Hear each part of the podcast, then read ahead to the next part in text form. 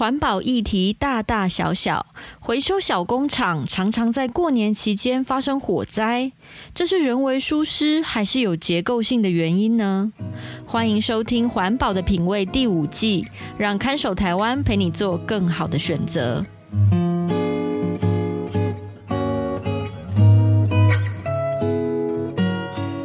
听众朋友，大家好，我是看守台湾的允嘉。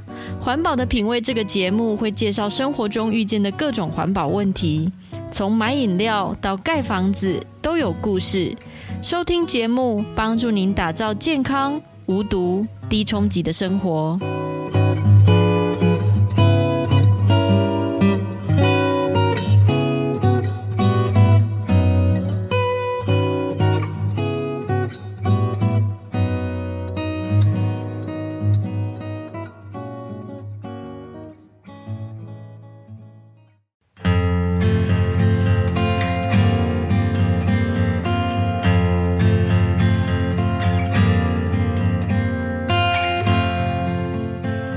新春年假，我们全家一起到舅舅舅妈家做客探亲。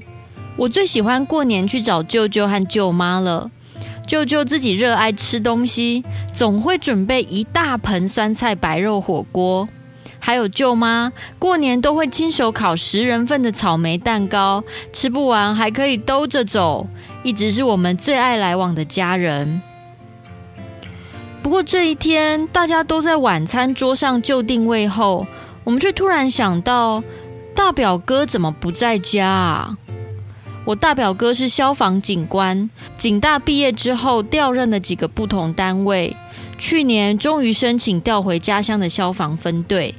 虽然还是都要值班，但总算可以常常回家了。我记得大表哥说他今天是有排假的啊，因为要跟我们一起吃晚餐。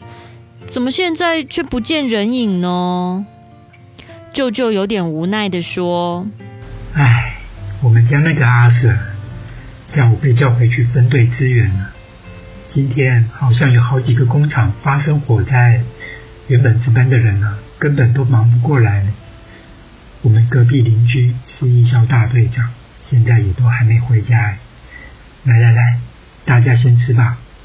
等他回来，也不知道几点了。哈，过年期间还发生火灾哦？不是工厂都停工了吗？还是因为没人雇，所以电线走火没有及时发现？真是辛苦这些消防人员了耶！谁知道舅舅不以为然的哼了一声，意味深长的说。嗯，你们不知道过年期间，他们消防队很旺哎，到处都有工厂火灾，去年也是这样啊。为什么？为什么烧起来我不知道啦。但是要过年了，大家都缺钱，可能才是火灾的原因吧。啊？什么意思啊？舅妈看了舅舅一眼，暗示他不要再乱讲。然后话锋一转，跟我们解释说：“我们这边有一些小工厂是做回收的，有的时候堆放一些木头家具啊，还是二手床垫什么的，那个火烧起来啊，真的是很难扑灭。今天听说火灾的是一个废轮胎回收工厂，我开车出去的时候都看到远远的黑烟冲上来，哎，真的是很可怕。之前你哥哥在外县市的时候，比较没那么多工厂。”哎，我也不知道这样他调回来是好还是不好。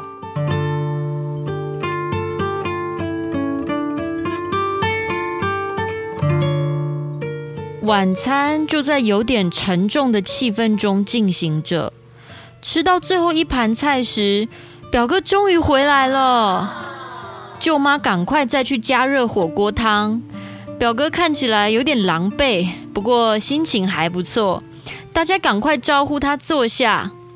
表哥一口肉片，一口蛋糕，还忙着跟我们说：“其实哈，你没什么好救的啊！啊，火烧那么大，就只能等它烧完再善后啊。台湾就是有很多铁皮小工厂，没事就烧一烧。哦，我觉得铁皮屋这种东西一定要禁止啦。”你知道火灾的那个时候，铁皮屋如果屋顶如果过热，它会整个塌下来，那谁敢进去救啊？可是政府又不敢禁止，那台湾人就是要便宜，不要安全啊！啊，没救了！我问大表哥说：“听说烧起来的是回收工厂啊？怎么回收工厂很容易发生火灾吗？”表哥有点犹豫的说：“其实哈，事后调查起起火的原因啊，大部分都查不出来啊。我们就是可以推测起火点，但是救火的时候就不可能不破坏现场嘛。所以到底那个是不是意外，就剩下来的证据也看不看不太出来啊。那为什么这些工厂一直发生火灾？”我每次很纳闷没。说到这里，表哥突然像发现什么一样看了我一眼，好奇的说：“ 哎哎，那你们环保团体不是一直有在参观一些回收工厂吗？会不会反而是你们才知道一些内情啊？”嗯，内情我是不知道。但是感觉这是个好题目，看来啊，过完年开工以后，一定要好好调查一下，为什么我们台湾的回收工厂会常常发生火灾呢？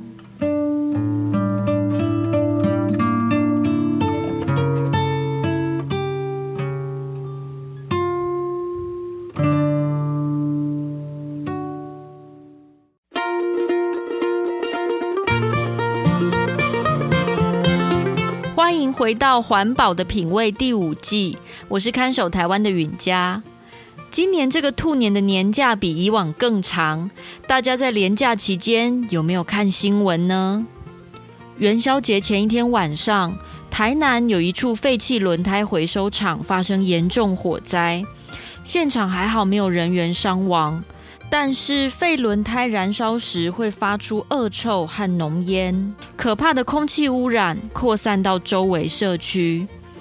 来抢救的消防人员都被要求戴上防毒面具，真的让人担心附近居民的健康会受到影响。这还不是过年期间唯一一次在回收厂发生的火灾。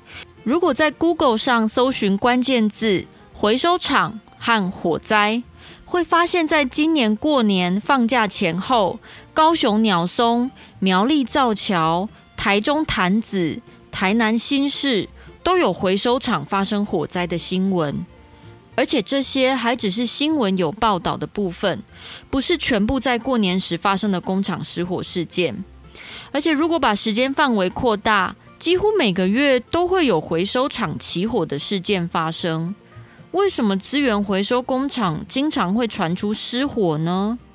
究竟是因为堆置的资源回收物里面有太多容易起火燃烧的东西，还是可能有其他潜在原因呢？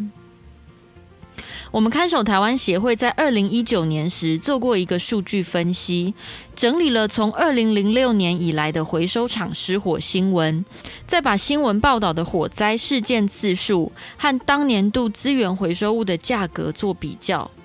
大家猜猜看，回收厂失火次数跟回收物的价格波动之间会不会有关联呢？没错，就跟你想的一样。当资源回收物市场热络，回收物可以用比较好的价格卖出去时，就几乎不会有回收厂发生火灾的新闻。而遇到那些回收物价格暴跌的年度，回收厂失火的新闻也会立刻暴增。例如，从二零零六年到二零一四年七月之前，只有一则回收厂失火的新闻。但是，二零一四年八月之后，因为国际石油价格下跌，回收宝特瓶的价格也跟着下跌。于是，那一年从八月到十二月之间，立刻就可以找到五起回收厂失火的新闻。大家想想看，如果回收厂里堆放的东西都是可以变卖出好价钱的商品，回收业者一定会好好保护这些回收物。即使真的都是易燃物质，他们也会做好防火措施，而不会让能卖钱的东西这么轻易被一把火烧光光。从二零一五年开始到现在，几乎每一年的每个月份都有资源回收厂失火的新闻。回收业者会放任他们辛苦收集来的这些东西被烧掉，很有可能是因为对他们来说，可以卖的卖完之后，剩下来的都是垃圾，没有变卖的价值。与其还要另外花一笔钱把这些垃圾清运出去，不如放任一场火灾，通通烧掉，比较省钱。如果回收厂发生火灾的结构性因素真的是这样，确实有诱因让业者不去顾好他们的回收物，那这些小型回收业者所在地区的居民，甚至是周围县市的居民，都会面临很严重的健康风险哦。因为光是住在焚化炉旁边，就已经要面对空气污染的问题了。更何况是完全没有空气污染防治设施的情况下，露天燃烧这些垃圾呢？根据我们的估算，火灾或露天燃烧混合废塑胶垃圾释放的戴奥辛，应该有焚化炉烟囱排放的百倍以上。焚化炉的空气污染已经不能小看，更何况是住在这些会露天起火的小型回收厂旁边呢？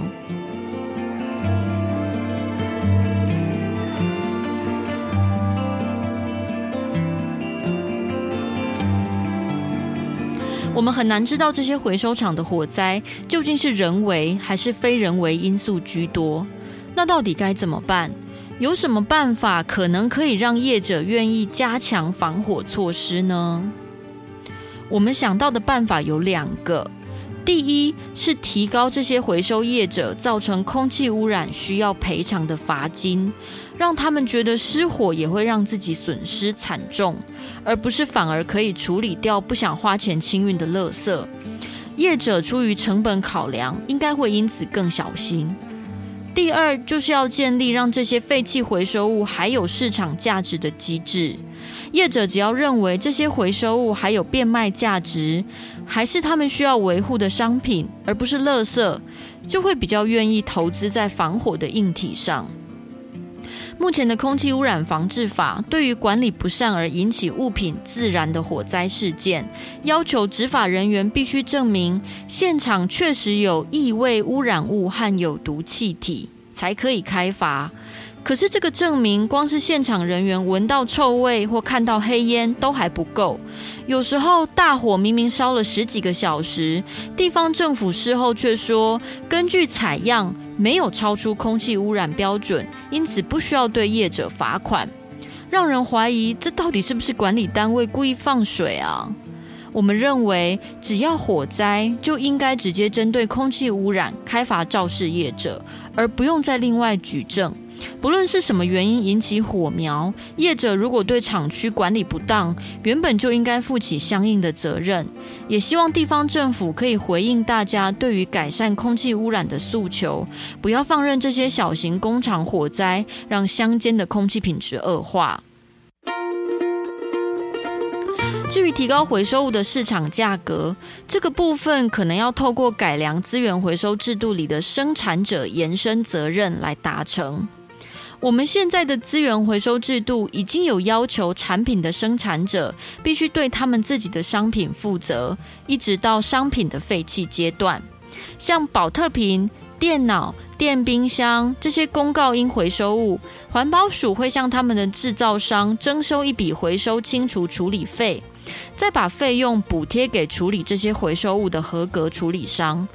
这种生产者延伸责任机制，如果可以扩大到生活中的所有物品，让一个有金钱价值的市场来调节被丢掉的垃圾，应该可以减少那种想放火直接把垃圾烧掉的冲动。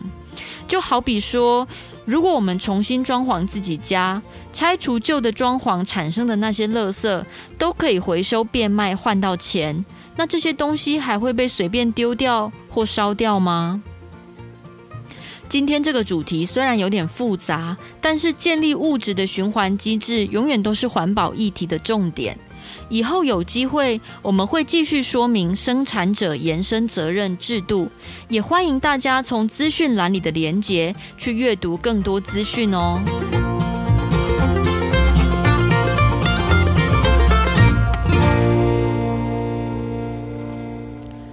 天的的节目就到这里。如果您对各种生活用品的材质有兴趣，却不清楚这些产品的成分或环境影响，欢迎写信到看守台湾协会，或到环保的品味 IG 留言给我们，让我们一起来调查。